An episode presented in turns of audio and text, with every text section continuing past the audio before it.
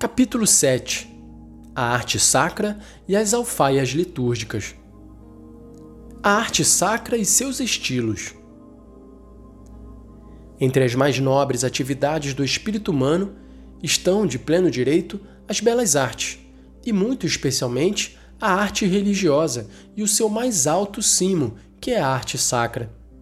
Elas tendem, por natureza, a exprimir de algum modo, nas obras saídas das mãos do homem, a infinita beleza de Deus e estarão mais orientadas para o louvor e a glória de Deus se não tiverem outro fim senão o de conduzir piamente e o mais eficazmente possível, através das suas obras, o espírito do homem até Deus. É esta a razão porque a Santa Mãe Igreja amou sempre as belas artes, formou artistas e nunca deixou de procurar o contributo delas procurando que os objetos atinentes ao culto fossem dignos, decorosos e belos, verdadeiros sinais e símbolos do sobrenatural. A Igreja julgou-se sempre no direito de ser como que seu árbitro, escolhendo entre as obras dos artistas as que estavam de acordo com a fé, a piedade e as orientações veneráveis da tradição e que pudessem melhor servir ao culto.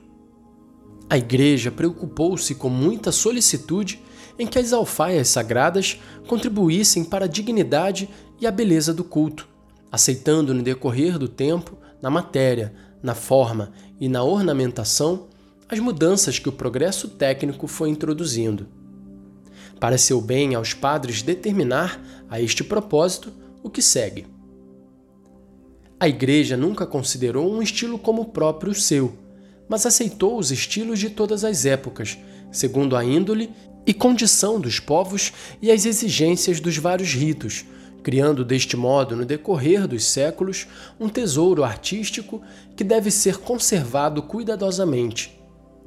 Seja também cultivada livremente na Igreja a arte do nosso tempo, a arte de todos os povos e regiões, desde que sirva com a devida reverência e a devida honra às exigências dos edifícios e ritos sagrados Assim poderá ela unir a sua voz ao admirável cântico da glória que grandes homens elevaram à fé católica em séculos passados.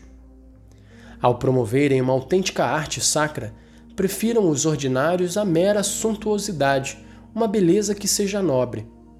Aplique-se isto mesmo às vestes e ornamentos sagrados. Tenham os bispos todo cuidado em retirar da casa de Deus e de outros lugares sagrados aquelas obras de arte que não se coadunam com a fé e os costumes e com a piedade cristã. Ofendem o genuíno sentido religioso, quer pela depravação da forma, que pela insuficiência, mediocridade ou falsidade da expressão artística. Na construção de edifícios sagrados, tenha-se grande preocupação de que sejam aptos para lá se realizarem as ações litúrgicas e permitam a participação ativa dos fiéis. O culto das imagens. Mantenha-se o uso de expor imagens nas igrejas à veneração dos fiéis. Sejam, no entanto, em número comedido e na ordem devida, para não causar estranheza aos fiéis nem contemporizar com uma devoção menos ortodoxa. Comissão Diocesana da Arte.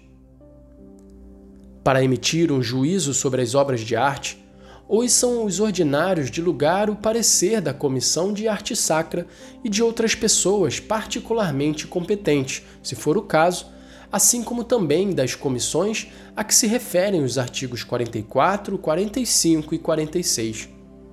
Os ordinários vigiarão com todo cuidado para que não se percam nem se alienem as alfaias sagradas e obras preciosas que embelezam a casa de Deus. Promoção da arte e formação dos artistas. Cuidem os bispos de, por si ou por sacerdotes idôneos e que conheçam e amem a arte, imbuir os artistas do espírito da arte sacra e da sagrada liturgia. Recomenda-se também para formar os artistas a criação de escolas ou academias de arte sacra onde parecer oportuno. Recordem-se constantemente os artistas que desejam, levados pela inspiração, servir a glória de Deus na Santa Igreja, de que a sua atividade é de algum modo uma sagrada imitação de Deus Criador e de que as suas obras se destinam ao culto católico, à edificação, piedade e instrução religiosa dos fiéis.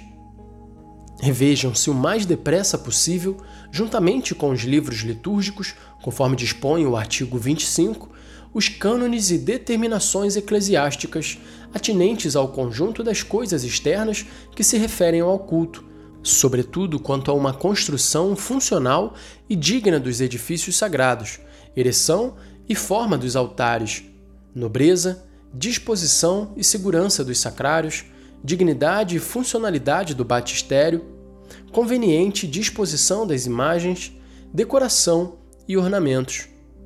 Corrijam-se ou desapareçam as normas que parecem menos de acordo com a reforma da liturgia.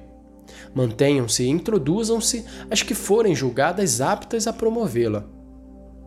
Nesta particular, especialmente quanto à matéria e forma dos objetos e das vestes sagradas, o Sagrado Concílio concede às conferências episcopais das várias regiões a faculdade de fazer adaptação às necessidades e costumes dos lugares, segundo o artigo 22 desta Constituição.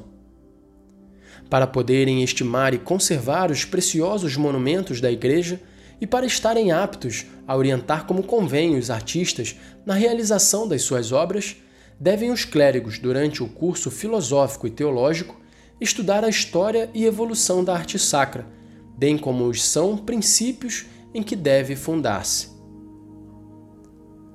Uso das insígnias pontifícias. É conveniente que o uso das insígnias pontificais seja reservado às pessoas eclesiásticas que possuem a dignidade episcopal ou gozam de especial jurisdição.